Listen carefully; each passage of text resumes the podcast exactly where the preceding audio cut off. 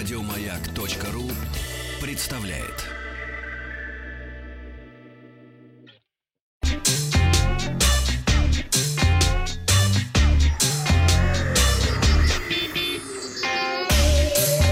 Страна транзистория. Добрый день, новости высоких технологий, но сначала посмотрим на вчерашний опрос. Я спросил вас, соблюдаете ли вы социальную дистанцию, что приятно большинству, как и я, ответили «да, всегда соблюдаем». Только в магазинах меньше, это второе место, и не соблюдают, это меньшинство, что тоже радует. Переходим к новостям. Компания Apple, как и ожидалось, представила обновленный iPhone SE, выход которого многие ждали уже очень давно. iPhone SE второго поколения внешне похож на восьмой iPhone и порадует любителей компактных смартфонов и Touch ID. Корпус выполнен из металла и стекла, имеет защиту от пыли и влаги по стандарту IP67. iPhone SE оснащен классической кнопкой «Домой», покрытой сапфировым стеклом, под которым и располагается Touch ID, о котором так скучали многие любители яблочных смартфонов. А в новый iPhone установлен процессор Apple A13 Bionic, такой же, как и во всех iPhone 11 серии. По утверждению Apple, это сегодня самый мощный мобильный процессор на рынке, что подтверждается множеством различных бенчмарков iPhone SE оснащается одиночной тыльной камерой, и, по словам компании, это лучшая из одиночных камер, когда-либо использовавшихся в айфонах. Она имеет сенсор с разрешением 12 мегапикселей с апертурой 1.8. Поддерживается программное размытие фона и эффект освещения в портретном режиме. Также камера способна записывать видео 4К при 60 кадрах в секунду.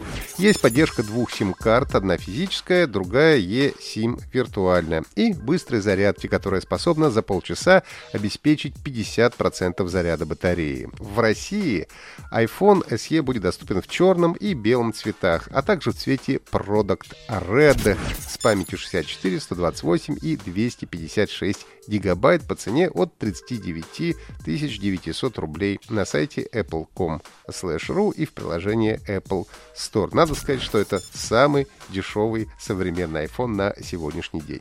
В России оформить предзаказ на iPhone SE можно начиная с четверга 23 апреля, а в пятницу 24 устройство поступит в продажу. AliExpress объявляет о запуске в России нового сервиса Plus. Он предусматривает ускоренную доставку для миллиона избранных товаров из Китая, России и других стран, возможность быстрого безусловного возврата и бесплатную доставку до двери во время самоизоляции. Сервис Plus пока специализируется на товарах для дома и вещах первой необходимости с быстрой доставкой.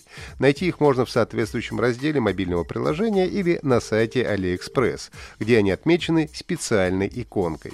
По данным AliExpress Россия, сейчас в плюсе представлено порядка 1 миллиона товаров от десятков тысяч производителей из России и Китая в следующих категориях. Товары первой необходимости, товары для авто, аксессуары и бижутерия, красота и здоровье, компьютерная техника, одежда, спорттовары, товары для хобби, товары для дома и сада, электроника и детские товары. Доставка плюс покупок от российских продавцов осуществляется в течение двух дней. Максимальный срок доставки из других стран 15 дней. Большинство купленных товаров со знаком плюс можно легко вернуть в течение 15 дней без объяснения причины и с полным возвратом денежных средств. На период самоизоляции срок возврата увеличен до 30 дней. Компания Razer представила новые беспроводные наушники под названием Pokemon Pikachu True Wireless. Как можно догадаться из названия, наушники будут нацелены на любителей игр про покемонов. Обогрем напоминает как дизайн самой гарнитуры, так и зарядного чехла, стилизованного под шар для ловли покемонов. Корпусе каждого наушника золотистого цвета установлены 13-миллиметровые драйверы, которые, по заверению производителя, способны обеспечивать насыщенное звучание низких частот. Автономность в режиме непрерывного воспроизведения составляет до 3 часов, а при зарядке от кейса со встроенным аккумулятором до 15 часов. Специально для поклонников Pokemon Go на ярко-желтых чашках гарнитуры изображен Pokemon Пикачу, который также озвучил систему голосовых подсказок. True Wireless наушники Razer Pokemon Pikachu True Wireless обойдутся вам в 127 долларов. Наш редактор Оля попросила помочь ей в выборе ноутбука до 60 тысяч рублей из требований, экран 14-15 дюймов и возможность иногда монтировать аудио и видео. Давайте сначала определим основные параметры. Это у нас будет процессор э, Intel Core i5 или i7 или AMD Ryzen, 8 или 16 гигабайт оперативной памяти, в идеале видеокарта NVIDIA GeForce GTX 1050 или ее аналог, хотя она и не настолько важна, ну, можно рассматривать более бюджетные варианты.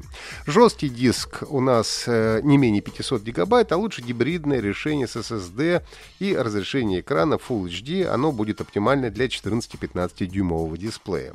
Неплохо бы, чтобы были интерфейсы USB, картридер и вход для подключения проводного интернета, но это тоже опционально. Сначала рассмотрим игровые модели, отвечающие нашим требованиям. Asus TUF Gaming FX505. У него есть несколько вариаций, отличающихся объемом оперативной встроенной памяти, но за свою цену он может предложить нам все, что нужно. Dell G3 тоже вполне подойдет, но надо учесть, что придется отдельно докупить и поставить Windows, так как эта модель поставляется с установленным Linux. Похожие по железу модели также есть у Acer, MSI и Lenovo. Из рабочих неигровых ноутбуков можно посмотреть серию Asus ZenBook. Там э, неплохая интегрированная графика. Lenovo IdeaPad S540, у которого тоже встроенная графика Radeon Vega 10, которая превосходит э, аналогичное решение от Intel. Ну и можно также присмотреться к Xiaomi Mi Notebook Pro, который ко всему еще и очень стильно выглядит. Сегодня опрос. Какой у вас ноутбук? Домашний, рабочий, ультрабук, игровой или у меня нет ноутбука? На сегодня у меня все. Подписывайтесь на подкаст Транзистории на сайте Маяка и оставляйте свои комментарии в Apple Podcast.